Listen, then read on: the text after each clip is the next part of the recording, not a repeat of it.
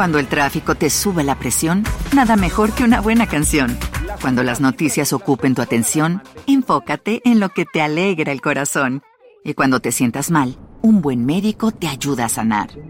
Sabemos que mantener tu salud es tu prioridad, también es la nuestra en Kaiser Permanente, donde trabajamos juntos para cuidar de todo lo que tú eres. Kaiser Permanente, para todo lo que tú eres. Kaiser Foundation Health Plan of the Mid-Atlantic Stay Inc., 2101 East Jefferson Street, Rockville, Maryland 20852.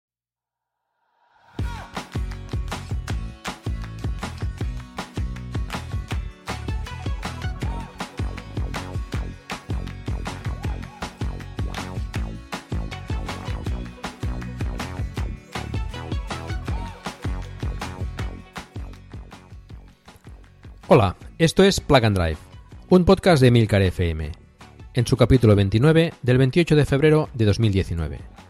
Yo soy Paco Culebras y aquí hablaremos sobre vehículos eléctricos de forma sencilla y clara. Sobre su uso, funcionamiento, características, posibilidades, ventajas y retos a superar.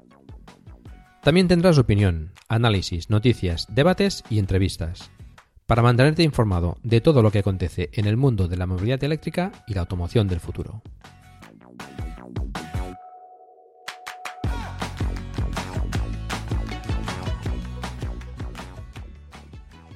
Hola a todos.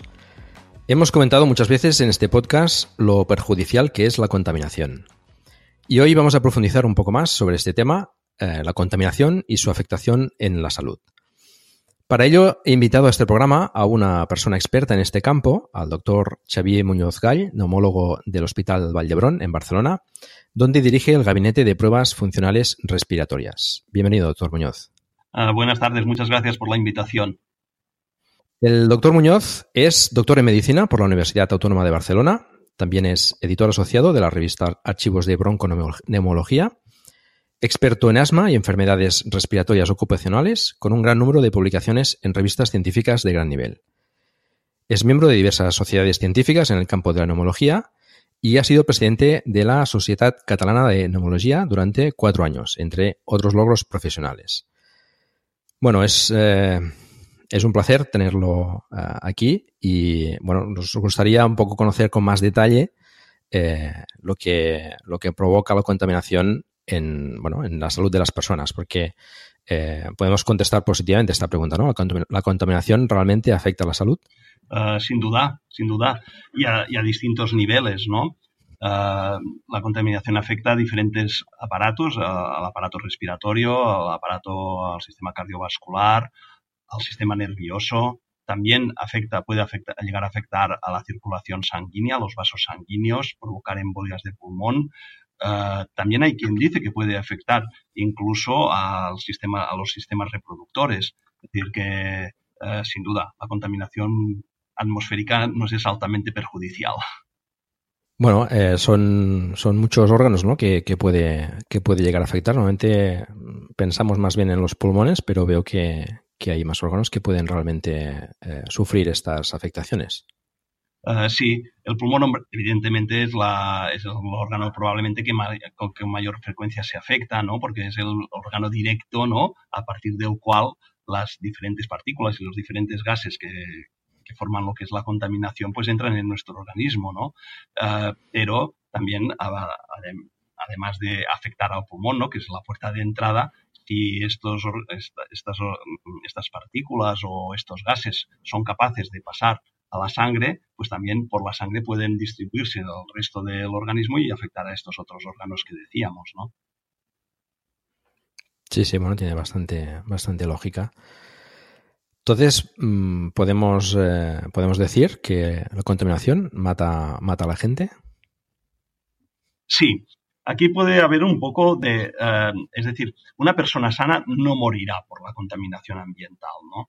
Pero sí que si las personas que ya tienen patologías de base a diferentes niveles, ¿eh? respiratorio, los, más importantes probablemente son a nivel neurológico, a nivel uh, cardíaco y a nivel respiratorio. La gente que tiene enfermedades de base uh, en estos tres órganos, la contaminación provoca muertes aceleradas sin lugar a dudas uh, en, estos, en, estos, pacientes. si, por ejemplo, uh, en España se calcula que más o menos al año unas 90.000 personas pueden tener una muerte precoz anterior a lo que tendrían por culpa de la contaminación ambiental. Si tenemos en cuenta que en España más o menos al año mueren entre 450.000 medio millón de personas, esto casi quiere decir que una de cada cinco personas pueden tener una muerte uh, anterior a lo esperado por culpa de la contaminación. Y estas son cifras, estas cifras uh, a veces varían mucho, ¿no? Uh, pero a nivel del mundo se habla más o menos de, de estas posibilidades, ¿no? De que entre un 10 y un 20% de las muertes podrían ser evitables, muy retrasables, uh, si los niveles de contaminación estuvieran controlados, ¿no? Y esto en, en, en, en, referencia a todos los, los granos que hemos comentado sí, antes, ¿no? Sí, eh, o sea, sí, Las causas de muerte pueden ser básicamente estas tres, ¿eh? o, o, de causa respiratoria, o de causa cardíaca, o de causa neurológica. ¿eh? Luego también hay otros órganos que se afectan, pero a lo mejor no son tanta causa de muerte como estos tres, ¿no? La causa neurológica, que, ¿a qué se refería exactamente? La causa neurológica son la, las embolias, los, accidentes vasculares, ¿no? Los, ictus, ¿no? Uh, en gente que ya tiene mala circulación, uh, mala circulación cerebral, porque tienen arteriosclerosis, por el colesterol, por la presión, por lo que sea, pues el añadir las partículas de contaminación que pueden pasar a la sangre, como comentaba antes, predispone a que haya un mayor número de infartos cerebrales en días contaminados y que estos puedan ser incluso más extensos. Y esto, claro, depende de la zona que afecte y del tamaño, puede condicionar una muerte o no. Y son, ¿hay, ¿hay, algún sector de la población, por ejemplo, que sea más sensible a, este, a, esta, a estas afectaciones por la contaminación? Es decir, por ejemplo, los niños o, Sí. o- o- porque los niños, mm, por ejemplo, por su estatura, pues están más cerca quizás, ¿no? De, de- de lo que son los tubos de escape, de lo, que son los gases eh, contaminantes que, que podemos encontrar por la ciudad. Ah, no es tanto por la altura en sí, eh, es más por el, porque la contaminación está afectando a un órgano en desarrollo. Lo- a, a lo que, a quien más afecta la contaminación es a la gente que ya tiene enfermedad de base. Eh, Esto es, es básico, ¿no? La duda que tenemos hoy en día es si individuos que no tienen ninguna enfermedad de base, hasta qué punto la contaminación puede ser también causa de enfermedad. Y respecto a, individuos que no tengan enfermedad de base, ah, las edades extremas son las más vulnerables para que la contaminación afecte. En principio, ah, los niños son muy vulnerables. A nivel respiratorio hay varios estudios que demuestran que niños que han estado expuestos a contaminantes ambientales desde que nacieron hasta los cuatro años, la incidencia de asma cuando son adolescentes es mucho mayor que la de los niños que entre 0 y 4 años no han estado expuestos a contaminantes, por ejemplo, ¿no? Y luego en personas mayores, ah, aunque no tengan enfermedad de base, el propio envejecimiento, entre comillas, se podría considerar una enfermedad. Luego, claro, esto hace que también puedan ser más susceptibles, ¿no? A, aparecer, pues, eh, efectos por culpa de la contaminación. Y otro aspecto muy interesante es que eh, ya no hace falta ser niño. Cuando somos todavía embriones en el feto de la madre, los, eh, las madres que están en ambientes contaminados, la posibilidad, por ejemplo, que el pulmón de esos niños sea un pulmón más pequeño respecto al pulmón de niños, de madres que están en ambientes no contaminados, es alta. Claro, si tú ya de entrada partes con un pulmón más pequeño, las posibilidades que tienes de enfermar o de tener problemas son mucho más altos, ¿no? Claro. Entonces, eh, entiendo que el lugar donde residas o donde vivas eh, también afecta considerablemente a, este, a esta afectación. Es decir, no, entiendo que no es lo mismo vivir. En edades tempranas, clarísimamente, clarísimamente. Cuando una persona se está formando ¿no? en el útero de la madre o en los primeros años de la vida, uh, estar en zonas contaminadas puede determinar mucho uh, el futuro de esa persona en cuanto a la posibilidad de tener enfermedades respiratorias, sí, sí. ¿Existe algún límite o algún baremo en el cual eh, una ciudad eh, pueda ser más o menos contaminada? Es decir, ¿a partir de qué población podemos considerar, por ejemplo, que, sería una afectación grave? Ah, hay baremos de calidad de aire.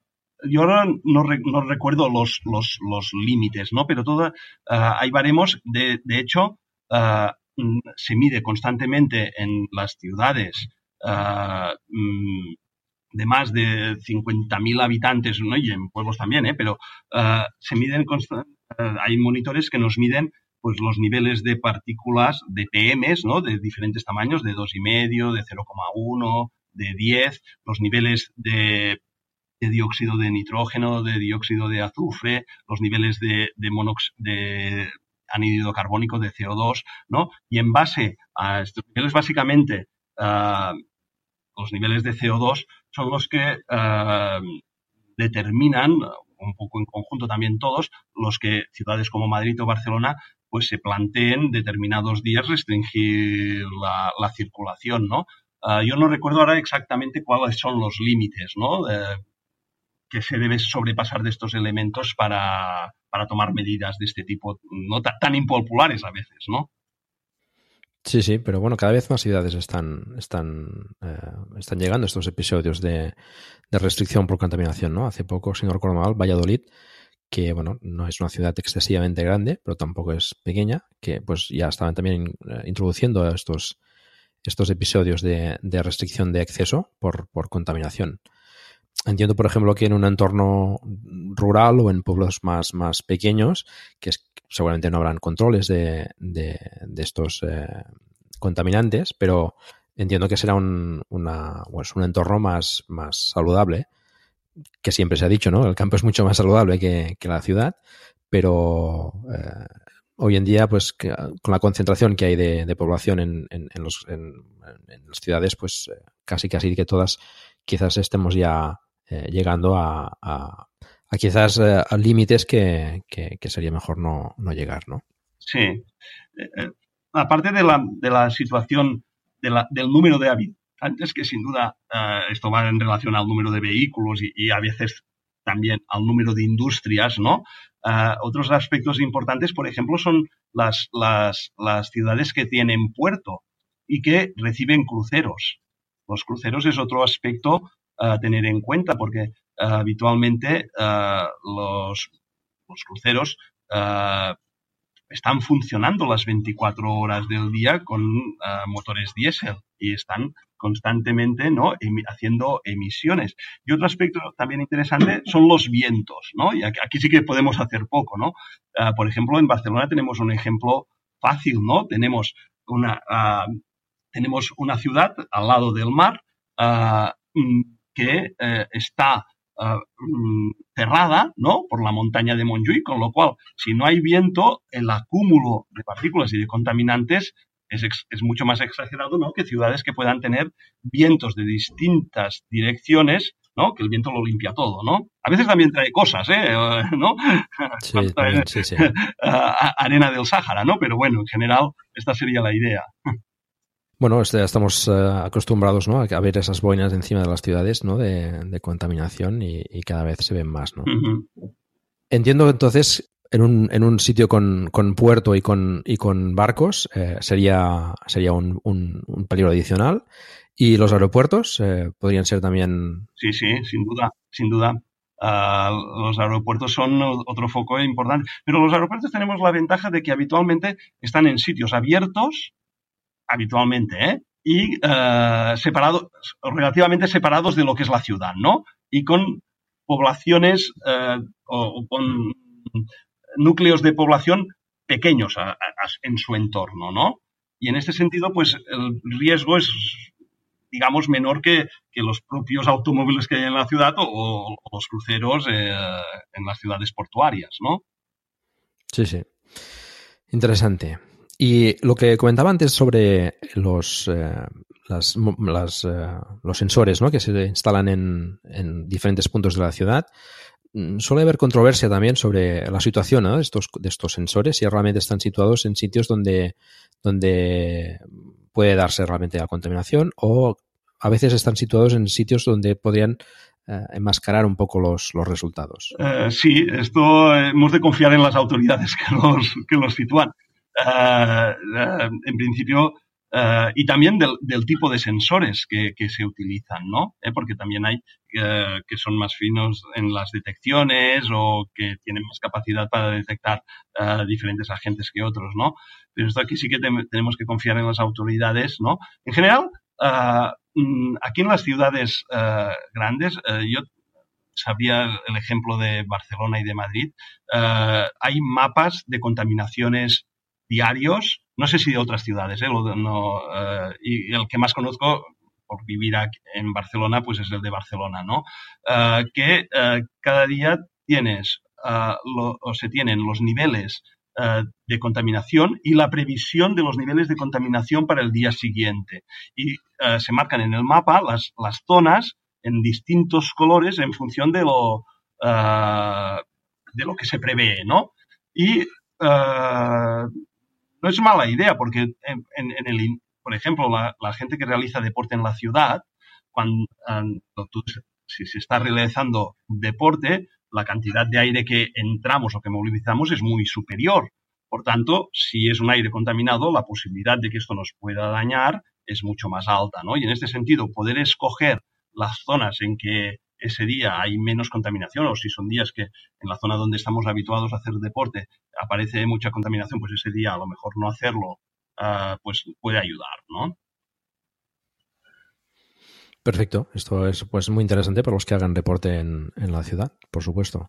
Eh, ¿Existen, entiendo, alguna web o algún, sí. algún sitio donde podemos consultar esta información? Sí, eh, en el caso de Barcelona, que es la que yo más consulto, es en la web del propio Ayuntamiento de Barcelona, eh, relativamente sencillo llegar a, a, al mapa este que comento. Vale, pues eh, las pondremos en las notas del programa para que podáis consultar también eh, esta información antes de, de hacer deporte o, o, otras actividades que puedan suponer pues, bueno, un riesgo adicional. Avanzamos un poco con el, con el tema de la contaminación. Hablamos de la contaminación en general, normalmente. Eh, se suele pues estigmatizar o, o, enfocar quizás más en el, en el vehículo, que entiendo que es eh, quizás de las partes más importantes que provocan eh, contaminación, al menos en, la, en, las ciudades. Pero tenemos también, pues como comentaba, pues los barcos, ¿no? Tenemos eh, las calderas también de, uh -huh. de, de, gasoil, que están también en muchas ciudades. Mm, ¿Qué, qué, ¿Hay alguna información sobre...? Sí, lo, lo, lo, lo que parece que es más contaminante uh, y, y, y, más peligroso para la salud es la, las emisiones diésel, ¿no? Las emisiones diésel generan uh, muchas partículas de pequeño tamaño uh, que son las que uh, um, pueden atravesar la sangre, pueden ejercer su propia lesión a nivel pulmonar y de hecho en estas la discusión como decía es que no hay duda de que estas partículas diésel sobre todo eh, empeoran muchas enfermedades y sí que parece que estas partículas sí que podrían ser origen de enfermedades, aquí sí, pulmonares, ¿no? Y básicamente asma, ¿eh?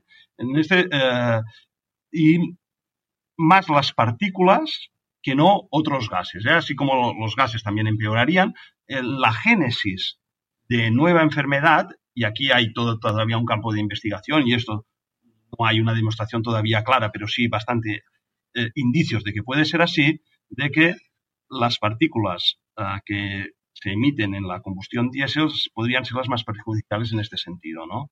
Por tanto, de los motores diésel, ¿no? Ya sea de coches o ya sea de barcos, ¿no? Sobre todo. Uh -huh. o, o, o, industriales, ¿no? Sí, sí, bueno, camiones, exacto, eh, trenes. Eh, en fin, hay...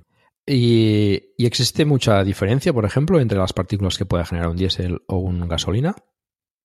¿A nivel de afectación a la salud? Uh, sí por el número, porque en principio la, la, la, la, combustión de gasolina también es perjudicial, pero el número de partículas que se generan uh, son menores. Son menores y llevan muchas veces, y esto yo no, soy demasiado experto en, en aspectos, uh, digamos, Uh, químicos de las partículas, pero sí que tengo entendido que las partículas diésel pueden unirse a más metales, ¿no? Que a veces también pueden... Cuando el tráfico te sube la presión, nada mejor que una buena canción. Cuando las noticias ocupen tu atención, enfócate en lo que te alegra el corazón. Y cuando te sientas mal, un buen médico te ayuda a sanar. Sabemos que mantener tu salud es tu prioridad, también es la nuestra en Kaiser Permanente, donde trabajamos juntos para cuidar de todo lo que tú eres. Kaiser Permanente, para todo lo que tú eres. Kaiser Foundation Health Plan of the Mid-Atlantic Stay Inc., 2101 East Jefferson Street, Rockville, Maryland, 20852. Lucky Land Casino asking people what's the weirdest place you've gotten lucky? Lucky? In line at the deli, I guess? Aha, in my dentist's office. More than once, actually. Do I have to say? Yes, you do. In the car before my kids' PTA meeting. Really? Yes. Excuse me, what's the weirdest place you've gotten lucky? I never win and tell. Well, there you have it. You can get lucky anywhere playing at LuckyLandSlots.com. Play for free right now. Are you feeling lucky? No purchase necessary. Void where prohibited by law. 18 plus. Terms and conditions apply. See website for details. Generar uh, mayores problemas de salud que las que se generan a partir de la combustión de la, de la gasolina, ¿no? Porque, ¿qué, qué, qué, qué comprendes o qué partículas estamos hablando? Lo que comentaba antes las... Uh... Son partículas uh, que el núcleo central es un núcleo de carbono y que alrededor se juntan pues diferentes metales, de hierro, de, plomo, de cobre, etcétera, ¿no? Y la emisión de estas uh, partículas, si son de tamaño menor a, lo que llamamos PM10, ya pueden ejercer una, una, una, actividad nociva al organismo y si son todavía más pequeñas, las que llamamos PM2,5, estas son las que son más perjudiciales ya que son las que más llegan al pulmón, las que más se depositan, las que pueden pasar a sangre, las que pueden ejercer efectos en otros, en otros órganos. Bueno, yo creo que hoy en día cualquiera que pase por la ciudad, al lado de cualquier calle con circulación, pues eh, se nota, ¿no? El, se respira el, el diésel, ¿no? Es un, es un motor que, que, se ha popularizado bastante y que hay muchos vehículos con este, con este motor. Y no sé, me da la sensación de que se nota más ahora que antes, ¿no? No sé si quizás estoy más concienciado, pero eh, se camina por la calle y se, y se respira, se, se, nota, se huele perfectamente, ¿no? El, el, olor a, combustible quemado. Sí, sí, es un defecto de, la, de estar en las, en las ciudades, ¿no? Además, también se puede juntar el caucho de los neumáticos y todo esto, que, que todo se mezcla, ¿no? Sí, sí, sí. Y en días que, que hay acumulo, ¿no? Y que no hay vientos y que no se, no se limpia, hay días que realmente se nota una respiración pesada, ¿no? Sí, sí, sí. Bueno, precisamente usted creo que ha, ha presentado algunos artículos respecto a, a la afectación del diésel eh, en, la salud, ¿no? Uh, sí. Recientemente hemos, hemos publicado, bueno, uno este año y el otro el año pasado. Uno, el de este año es un artículo que hemos publicado que es de revisión. Hemos intentado recoger toda la literatura que hay, precisamente enfocándonos uh, en la idea de si realmente uh, las partículas diésel pueden ser causa de asma en este sentido. Y hemos recogido todo, todo, todos los artículos que hemos encontrado para ver si esta es una posibilidad real, ¿no? Y la conclusión a la que acabamos llegando es que efectivamente, eh, por las evidencias que tenemos hoy en día, sí que parece que las partículas diésel pueden ser causa de asma, ¿no? Eh, de inicio, ¿no? Y por sí solas, ¿no? Y el otro artículo que ya habíamos publicado el año pasado, este sí que era un artículo que habíamos desarrollado en nuestro, en nuestro, en nuestro hospital, uh, que lo que hacíamos era, lo que vimos fue que si a individuos los, uh, les, si, la, que si las personas inhalan cualquier alergia, a, a cualquier antígeno alérgico, ¿no?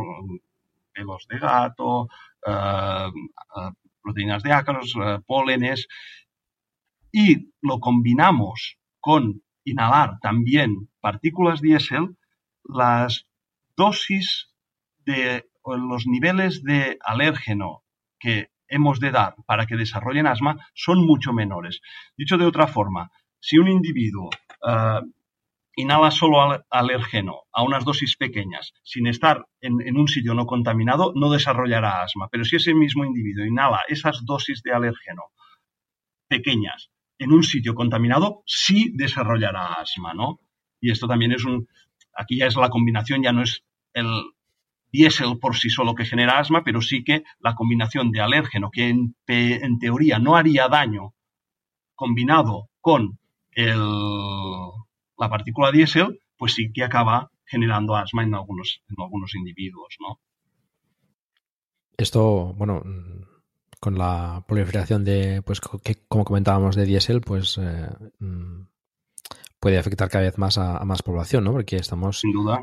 cada día el tema de alérgenos y de alergias que, que se viven, pues eh, hay, cada vez hay más gente con, con, alergias, ¿no? Con lo cual, pues... Sin duda. Es una combinación sí. explosiva, nunca mejor dicho. Sí, sí, eh, exacto. Y es una de las cosas que se involucra porque en general las, las muchas de las enfermedades uh, estamos reduciendo que, que, que, ¿no? Con mecanismos de prevención. En cambio, el asma, que es una enfermedad que conocemos de hace miles de años, uh, cada vez no solo no conseguimos que disminuya, sino que al contrario está en aumento y además tampoco no solo no conseguimos parar la mortalidad por asma, sino que también la mortalidad por asma como mínimo está igual en algunos países o incluso en otros aumenta. Y aquí es donde muchas teorías pues apoyan la idea de que a lo mejor la contaminación en todo esto juega un papel muy, muy, muy importante, ¿no?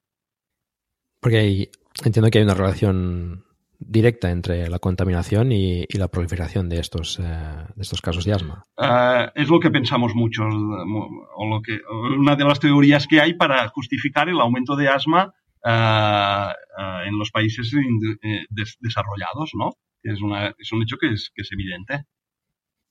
Bueno, pues eh, es muy interesante todo este tema. Es, eh, nos confirma que, pues que realmente la contaminación eh, afecta, afecta a la salud, afecta de forma importante. Y todavía más, pues la contaminación provocada por los motores de combustión. Sobre todo las partículas, ¿no? Que comentamos, pues las partículas y, y, el CO2, aunque el CO2 quizás eh, no afecta directamente a, a la salud, ¿no? Uh -huh. Como CO2, a, aparte de que te encierres en un garaje y, y bueno, pues te, te, asfixies por el CO2, sí. pero sí que, bueno, está provocando el calentamiento global y esto, pues, con el aumento de las temperaturas mm, puede llegar también a influir a, a a corto, medio o largo plazo a la salud en, en, en, las personas? Y tanto.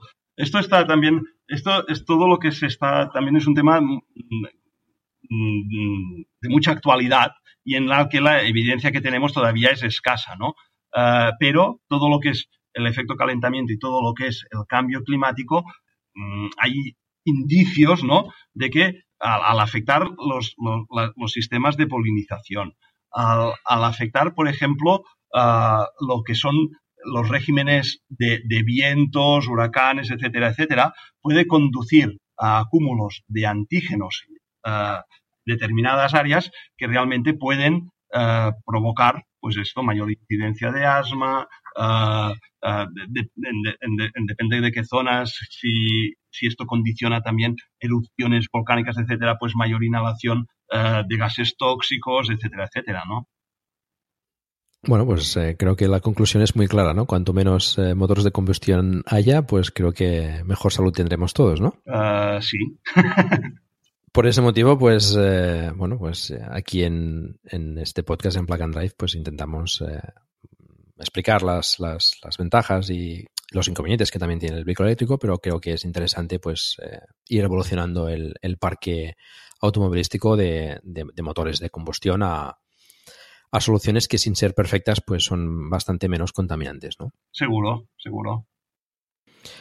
Muy bien, pues eh, creo que queda bastante claro que la contaminación afecta a la salud, mm, puede llegar a matar a, personas o a cortar su, su, vida, con lo cual pues eh, cualquier cosa que podamos eh, mejorar en este sentido es, bienvenida. bueno, agradecer al doctor eh, Muñoz que, que, haya aceptado la invitación y nos haya explicado pues un poco más en detalle eh, cómo afecta realmente la contaminación a, nuestro cuerpo y, y bueno pues eh, animarle a continuar las, las investigaciones para, para poder eh, encontrar otras posibles afectaciones que puedan, que puedan provocar los, los contaminantes a, nuestro cuerpo. Muchas gracias a ustedes y, en, y eso intentaremos porque en, el fondo nuestro, nuestra finalidad es esto, mejorar la, la vida de las personas, ¿no? Muchas gracias y un placer poder haber participado en este podcast. Muchas gracias. Quiero agradecer también a mi hermano Mario, que es neumólogo también en, el Hospital Vallebrón, me ha facilitado el contacto y la entrevista con el doctor Muñoz. Mario es además un ferviente seguidor de and Drive y es una de las personas que más me ha apoyado y más me, ha ayudado a, a llevar a cabo este proyecto. Muchas gracias, hermano.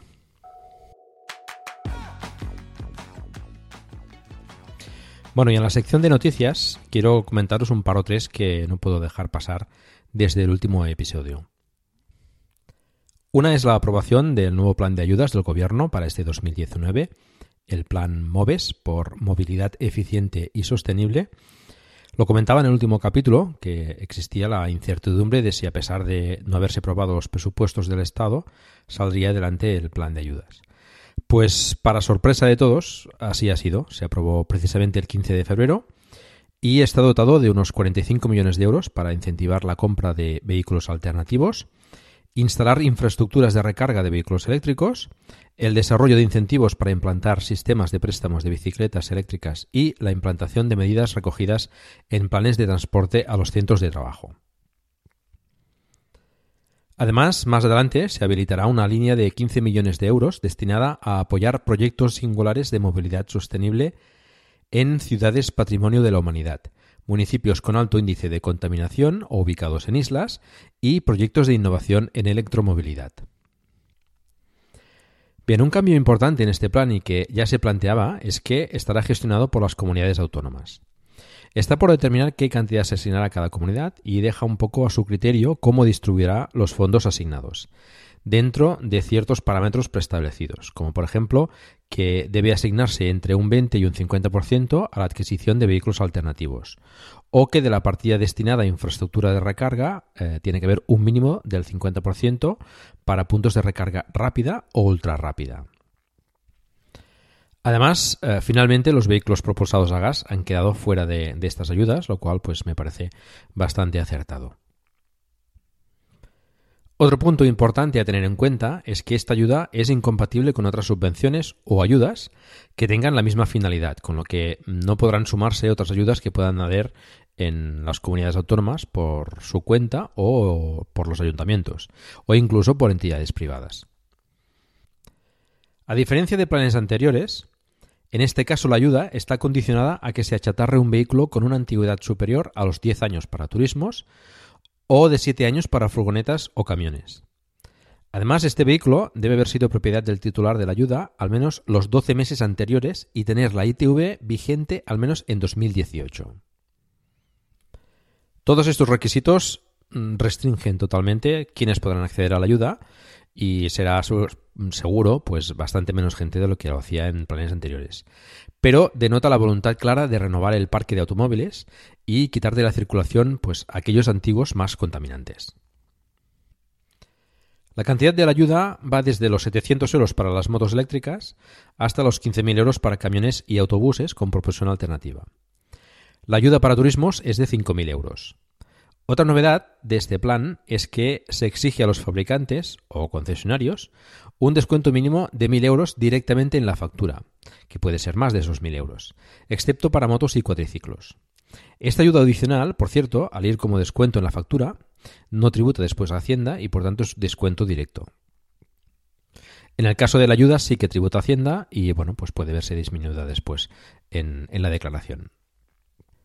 Importante y tener muy en cuenta que solo serán subvencionables las compras efectuadas con posterioridad a la fecha de registro de la solicitud de ayuda.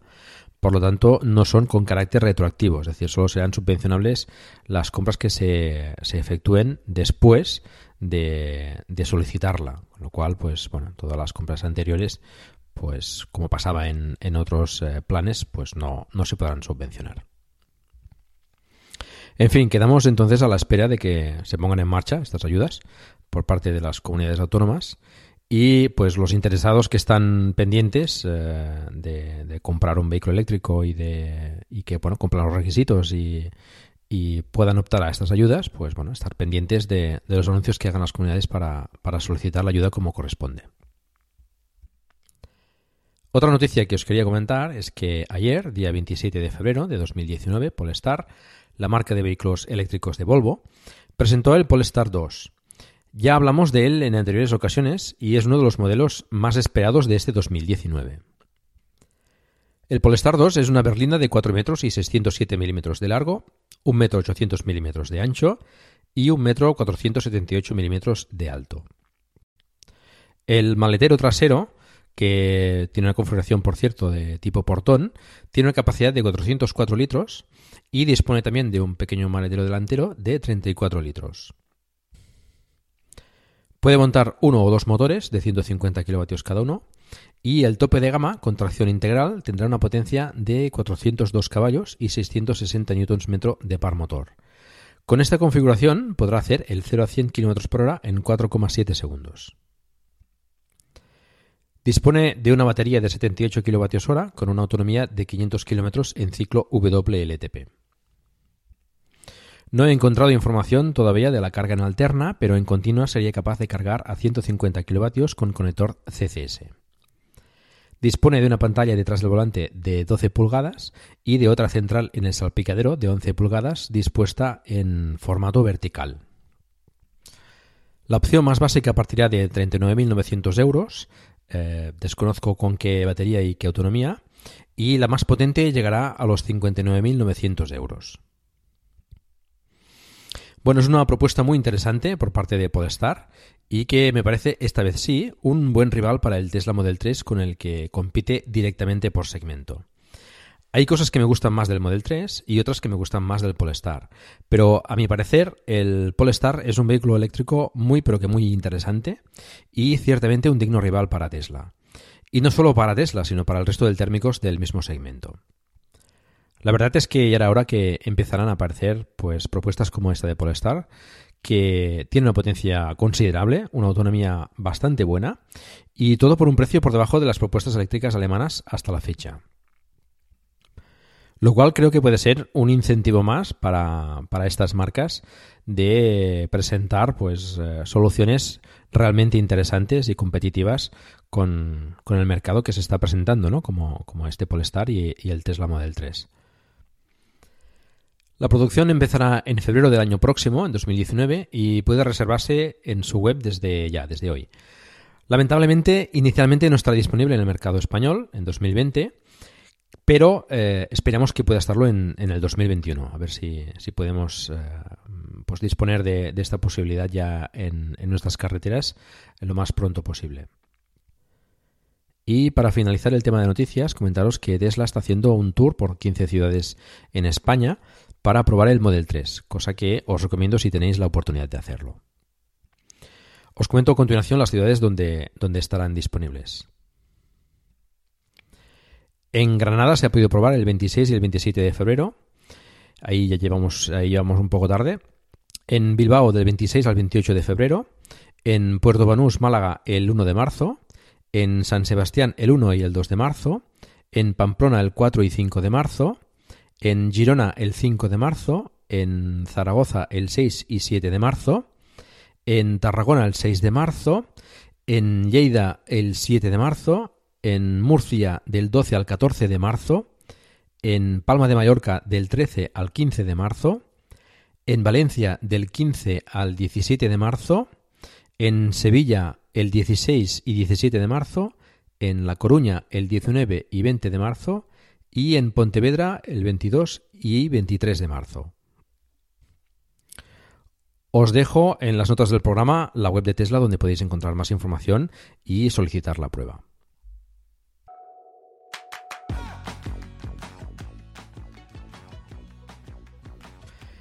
Recordar que tenemos un grupo de Telegram donde charlamos sobre el vehículo eléctrico y en el que estáis invitados a participar. Hemos superado ya los 380 miembros y cada día se une más gente. Encontrarás el enlace en la página del programa. Si disfrutas de un vehículo eléctrico o has hecho alguna prueba de alguno, me gustaría mucho que nos enviases un audio con tus impresiones y experiencias para que las escuchemos todos. Y eso es todo. Muchas gracias por el tiempo que habéis dedicado a escucharme. Os recuerdo que hagáis difusión del vehículo eléctrico en la medida de vuestras posibilidades. Por ejemplo, recomendando este podcast a algún amigo o familiar o haciendo una reseña en iTunes. Espero también vuestros comentarios en la página del programa en emilcar.fm barra plug and drive, se escribe plug and drive, donde también podréis encontrar los medios de contacto conmigo y conocer los otros podcasts de la red. Un saludo y hasta pronto.